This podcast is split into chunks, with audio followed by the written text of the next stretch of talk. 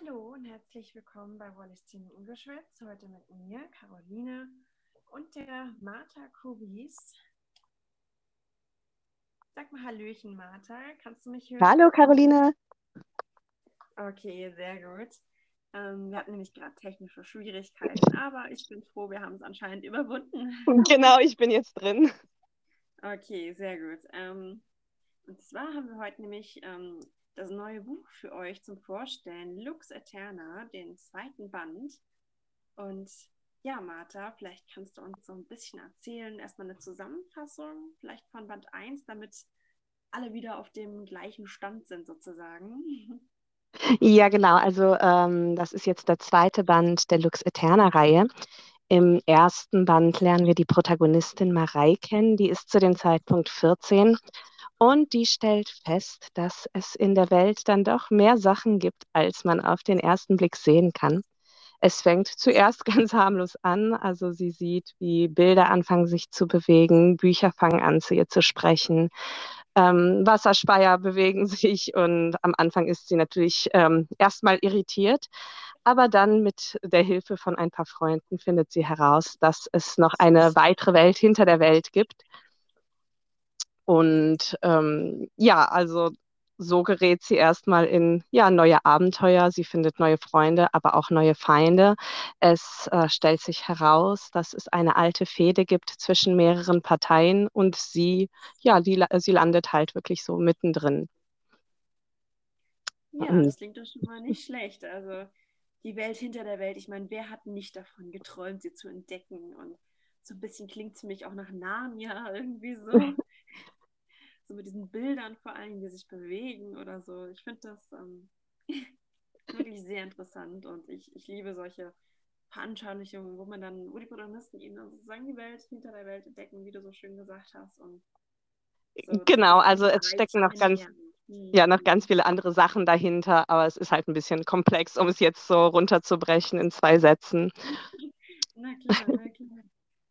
Und wie sollte es auch anders sein? Ähm, neue Feinde, neue Freunde. ja, so das Übliche. Mhm. Und auch der zweite Band spart nicht damit. Deswegen lese ich euch jetzt direkt mal den Klappentext vor. Genau. Drei Jahre sind eine verdammt lange Zeit, hat Kaspar damals nach dem Schneesturm gesagt. Doch nun sind sie um und die Stundung der Elfen läuft bald ab. Während Kaspar und Alissa dasselbe Rasseln der eigenen Reihen in Gang setzen, muss sich Mireille endlich mit ihrer Rolle als Lichtmädchen abfinden. Von überall drängen Feinde, aber auch unerwartete Verbündete herbei, die das Schicksal der Menschheit entscheiden sollen. Aber kann Mireille ihm vertrauen? Nie war die Welt hinter der Welt so tückisch wie auf der Schwelle der Schlacht. Also wenn das nicht episch klingt, weiß ich auch nicht. Ich freue mich auf jeden Fall schon. Das ist auch nicht der letzte Band, ne? Das ist eine Trilogie, die uns erwartet. Und genau, genau. Erwartet uns auch mal Cliffhanger? Äh, ja, tatsächlich. Also ähm, im ersten Band ist es ja so, der endet äh, größtenteils abgeschlossen. Also die Handlung vom ersten Band schließt wirklich am Ende, so dass mhm. ähm, ja es bleiben zwar natürlich äh, offene Fragen übrig, aber äh, so im Großen und Ganzen ist halt die Handlung beendet. Der zweite und der dritte Band sind aber eher eine Einheit. Also zwischen dem ersten und dem zweiten Band liegen ja, wie der Klappentext schon sagt, drei Jahre, während zwischen dem zweiten und dem dritten Band die äh, Handlung nahtlos weitergeht. Das heißt, ja. der zweite endet dann tatsächlich mit einem Cliffhanger im Gegensatz zum ersten. Gib's doch einfach zu, du wolltest böse sein. ja, ja, das hat mir meine Lektorin auch schon gesagt. Also der zweite hat halt schon ein fieses Ende. Also das muss ich schon zugeben. Das war ein bisschen gemein von mir. Tja, welche Autorin ist nicht gern gemein? Diesen kleinen Autorenteufel in sich, ne? Genau, das ist ja der größte Spaß an der Sache. Mhm. So, so zuerst, ähm, wie mache ich es am schlimmsten? Genau, genau, genau. Ich sitze immer dann immer abends in meinem Kämmerlein und überlege mir, was könnte ich jetzt noch tun, um die Leute zum Weinen zu bringen. Ja, ja. Das Schlimmste ist ja, wenn man dann mitweint, ne? Ja, ja.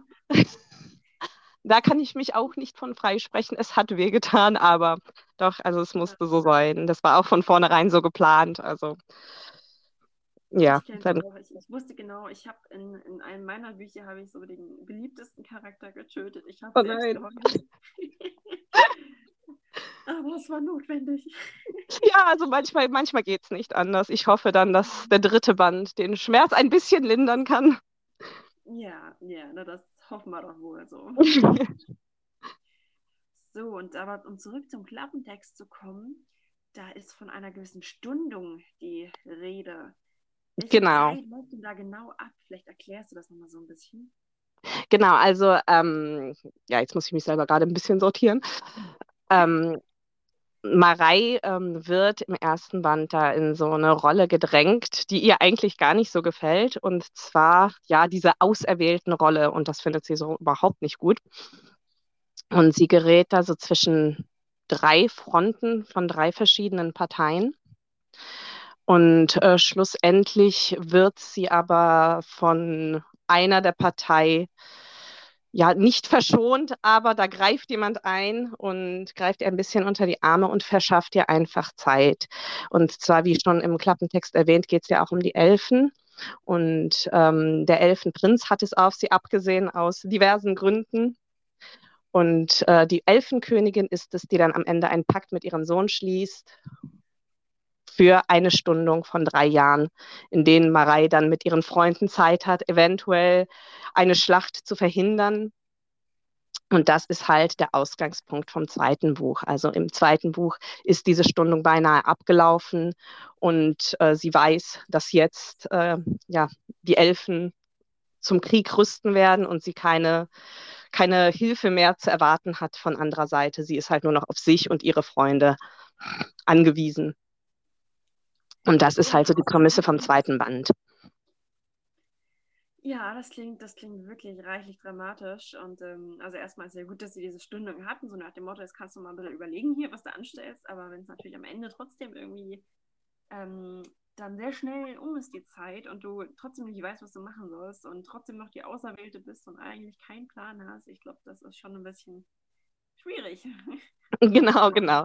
Ja, deswegen wird auch im äh, zweiten Band werden auch sehr viele neue Charaktere eingeführt. Also das war im ersten alles noch ein bisschen überschaubar, aber im zweiten wird man auch viel mehr so in diese magische Gesellschaft eingeführt, die im ersten Band eher so angerissen wird, weil einfach andere Dinge passieren.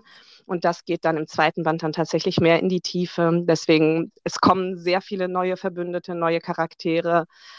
Und ähm, ja, er ist von, von der Handlung her ist der zweite Band dann doch anders als der erste. Aber ja, trotzdem hoffentlich noch Ich meine, wäre ja genauso schlimm, spannend. der komplett gleich wäre.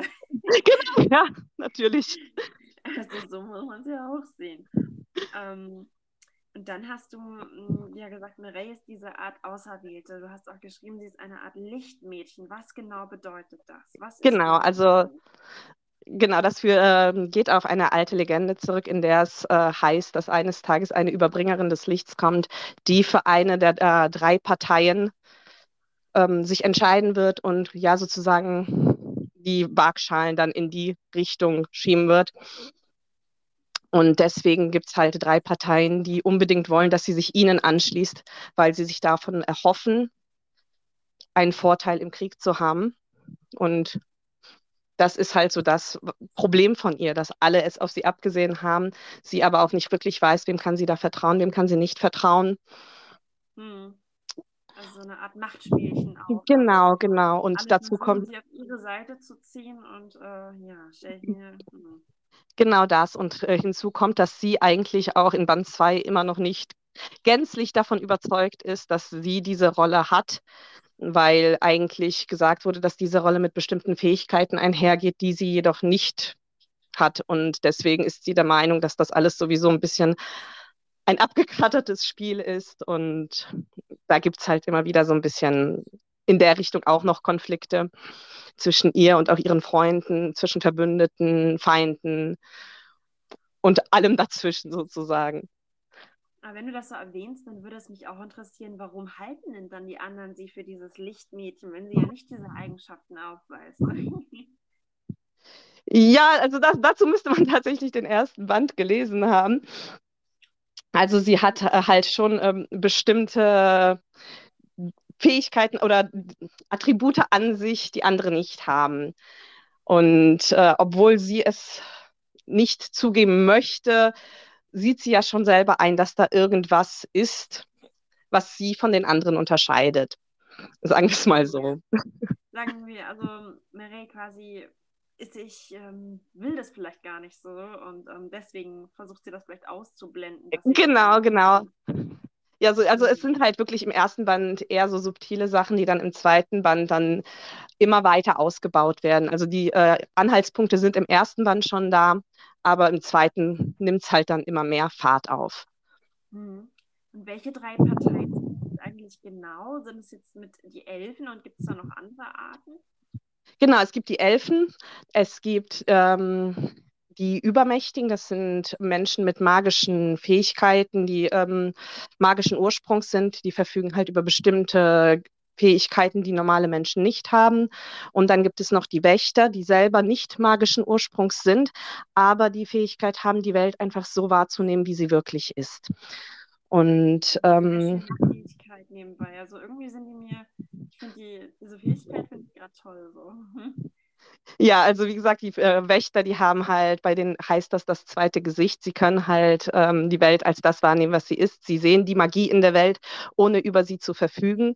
Und im ersten Band geht es eigentlich darum, dass Marei feststellt, dass sie eben dieses zweite Gesicht hat. Und dann erst im, am Ende des zweiten, beziehungsweise äh, äh am, erst, am Ende des ersten Bandes und am Anfang des zweiten feststellt, dass das darüber hinausgeht. Und das sind halt so die drei Parteien. Man hat halt die Wächter, diese ähm, Übermächtigen und die Elfen, die dann so zum Beispiel, äh, also sozusagen um Mareis Gunst buhlen und sie auf ihre Seite ziehen wollen. Ja, also da fällt es mir auch schwer, mich zu entscheiden bei der Auswahl. Ähm, obwohl ich tatsächlich, die Wächter, die klingen gerade wirklich cool. Ich bin äh, super Fan von denen, so mit diesem zweiten Gesicht und können alles durchschauen. Ich finde das mal so eine andere Art Betrachtungsweise diese mächtigen, diese magischen, klar sehen. Ich meine, das, das ist was für mich. Ja, ich habe mich auch bemüht, das wirklich so zu machen, dass jede Partei auch äh, ja aus ihrem Blickwinkel im Recht ist. Also nicht, dass man da halt so die Superbösen hat und die Guten auf der anderen Seite, sondern dass wirklich jede Partei, wenn man sich das genauer anhört, ihre Argumentation nachverfolgt, dass die halt wirklich alle so im Grunde aus ihrer Sichtweise berechtigt sind zu dem, was sie möchten. Und das war mir halt wichtig in dem Buch.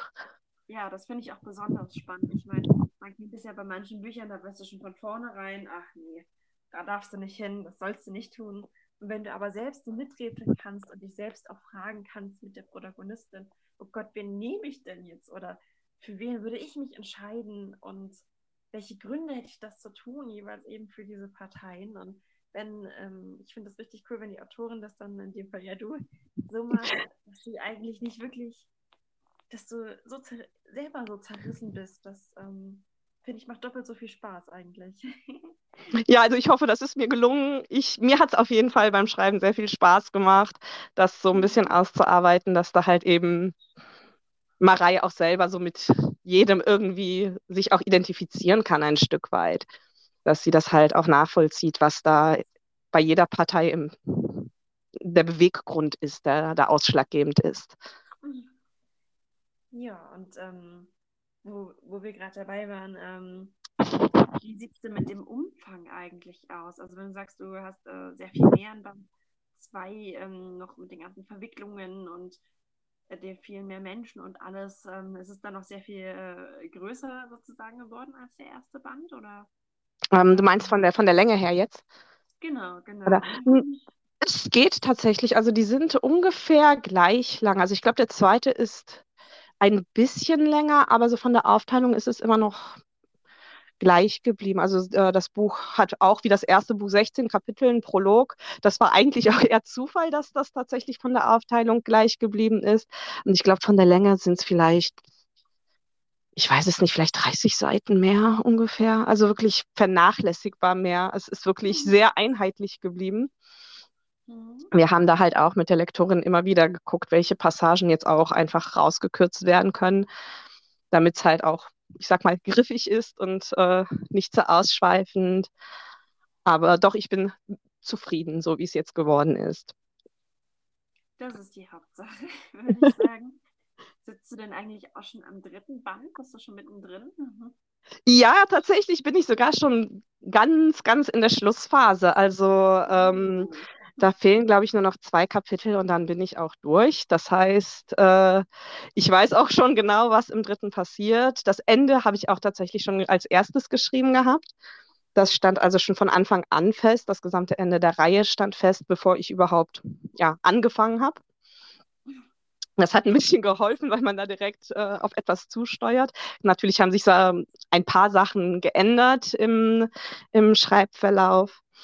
Aber doch im Großen und Ganzen ist es äh, in die Richtung gegangen, in die es gehen sollte. Und ich hoffe tatsächlich, dass es auch in den nächsten drei Wochen äh, fertig ist und dieses Jahr dann auch ins Lektorat noch gehen kann, damit es dann pünktlich nächsten November dann zum Erscheinungsdatum fertig ist.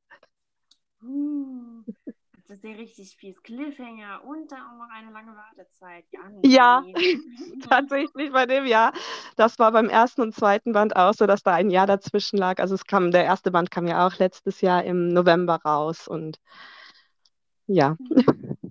Tja, da müssen sich deine Leser wohl etwas gedulden. Du spannst sie so richtig auf die Folter. Das ist.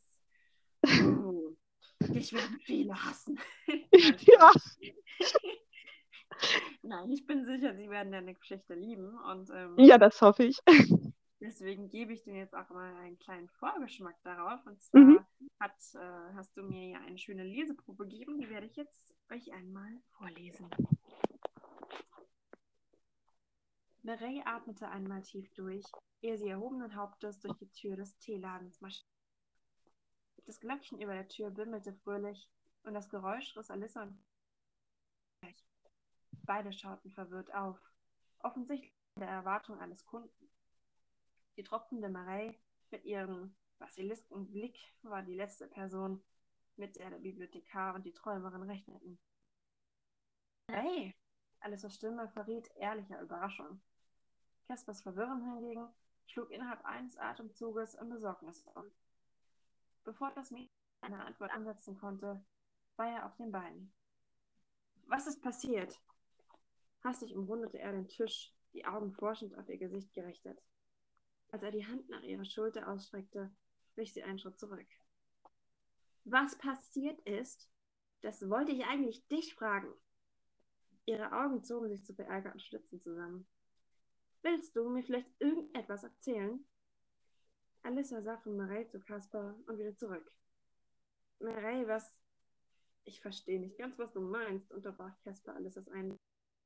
Er sich bemühte, seiner Stimme einen gleichmäßigen Klang zu verleihen. Gleichzeitig Aktivitäten Revue passieren, möglicherweise sein konnten. Warte, ich hol dir erst ein Handtuch, bot die pragmatische Alissa an, während sie die Pfütze beäugte, die sich zu Marais Füßen ausbreitete. Du bist ja voll. Ich will kein Handtuch, zischte Marei und wischte sich mit dem feuchten Ärmel das Wasser aus dem Gesicht. Ihre Wimperntusche hinterließ einen dunklen Streifen auf ihrer Wange, der ihr etwas Unheilvolles verlieh. Ihre Aufmerksamkeit ruhte also allein auf Kasper. Okay, hört zu. Es sollte wohl beschwichtigend klingen, doch die Ungeduld, die sich hinter seiner Antwort verbarg, brach mit jedem weiteren Wort durch. Ich, ich weiß zwar nicht, was jetzt wieder los ist, aber wenn du dich beruhigst, bin ich sicher, dass wir das klären können. Einen Moment verschlug es Marie den Atem. Was wieder los ist? Jetzt stell mich hier ja nicht als die Irre hin. Was habe ich denn jetzt schon wieder? stammelte Kaspar verdattert, doch Marie ließ ihn nicht zu Wort kommen. Du weißt ganz genau, was los ist, Mister, und wenn nicht, dann deswegen, weil du vermutlich noch mehr Dreck am Stecken hast. Ich werde dir mal einen Tipp geben. Vielleicht fällt dir dann ja irgendetwas dazu ein. Rabe, gibt es zu dem Thema möglicherweise etwas, das du mir mitteilen möchtest? Kaspers, Kaspers Gesichtszüge fielen langsam in sich zusammen. Aha, ich sehe, das sagt dir etwas. Alissa runzelte die Stirn. Kaspar, wovon redet sie da? Genau, Kaspar, wovon rede ich da? Der unglückselige Kaspar wurde rot bis zum Haaransatz. Was hat er getan? fragte er matt. Es hatte keinen Sinn, irgendwas zu verleugnen. Nichts Besonderes, redete May sich in Rage. Er hat mich nur vor der gesamten Klasse blamiert. Der gesamten Klasse. Es ist ja auch nicht so, als hätte ich nicht eine Klausur geschrieben, aber hey, das ist nebensächlich. Wen interessiert es schon, ob ich mir in Englisch die Note versaue? Außerdem hat er mich gebissen. Theatralisch hielt sie ihre Hand hoch, die zur Untermalung ihres Wutausbruchs wieder anfangen, wieder angefangen hatte zu bluten. Ihr Auftritt verfehlte seine Wirkung nicht. Alissa reagierte als Erste. Bevor das Mädchen seine Tirade fortsetzen konnte, war sie beim und beäugte den Schnitt argwöhnig. Caspar gab einen kurzen, erstickten Lauf von sich, angesichts des Blutes, das langsam an Marais Finger hinabrann. Es ist halb so schlimm, verkündete Alissa. Sie hat zu Marais Leidwesen. Sie hätte sich ein wenig mehr Drama gewünscht, aber offenbar musste sie sich auch darum kümmern. Halb so schlimm, wiederholte, wiederholte sie daher ungehalten. Muss ich erst eine Blutspur hinter mir herziehen, damit ihr das ernst nehmt, oder was? Hast du Desinfektionsmittel hier? wollte Caspar wissen, während er Marais Finger unter die Lupe nahm. Natürlich, nickte Alissa, hinten im Badezimmer. Mit sanftem Druck versuchte die Träumerin Marie in Richtung der Tür zu buxieren, doch das Mädchen riss sich los. Ich will kein Desinfektionsmittel, protestierte sie bockig. Ist überhaupt irgendwas von dem, was ich gerade gesagt habe, bei euch angekommen? Kaspar lässt mich von dem verdammten Rahmen ausspionieren, bringt mich damit in Schwierigkeiten und das Einzige, was hängen bleibt, ist Desinfektionsmittel. Ungläubig ließ sie ihre Augen von Alissa zu Kaspar wandern. Dieser hatte wenigstens den Anstand, erneut rot zu werden. Es tut mir leid, okay? Er klang nicht so, als würde es ihm sonderlich leid tun. Ende der Leseprobe. Ich hoffe, sie hat euch gefallen. Sie war sehr wütend, sehr laut und äh, ich äh, frage mich vor allen Dingen, wer jetzt dieser Rabe ist. Vielleicht kannst du es auch noch kurz erklären, Martha. Ja, der Rabe ist ähm, im ersten Band ähm, ja im Laufe der Geschichte sozusagen ein unfreiwilliger Sidekick von Marei geworden. Und ähm, anfangs waren, glaube ich, beide nicht so glücklich darüber, aber mittlerweile hat sie ihn dann doch ins Herz geschlossen. Und äh, er ist natürlich im zweiten Band dann auch wieder von der Partie mit, vor allem weil er, wie man auch aus der Leseprobe schon hören kann, äh, gut darin ist, Informationen von einer Partei zur nächsten zu bringen und ja, vor allem Kaspar hat es sich dann überlegt, dass es vielleicht eine gute Idee wäre, wenn er jemanden hätte, der Marei im Auge behält und im Zweifelsfall jederzeit die Information weitertragen könnte, wenn etwas passiert.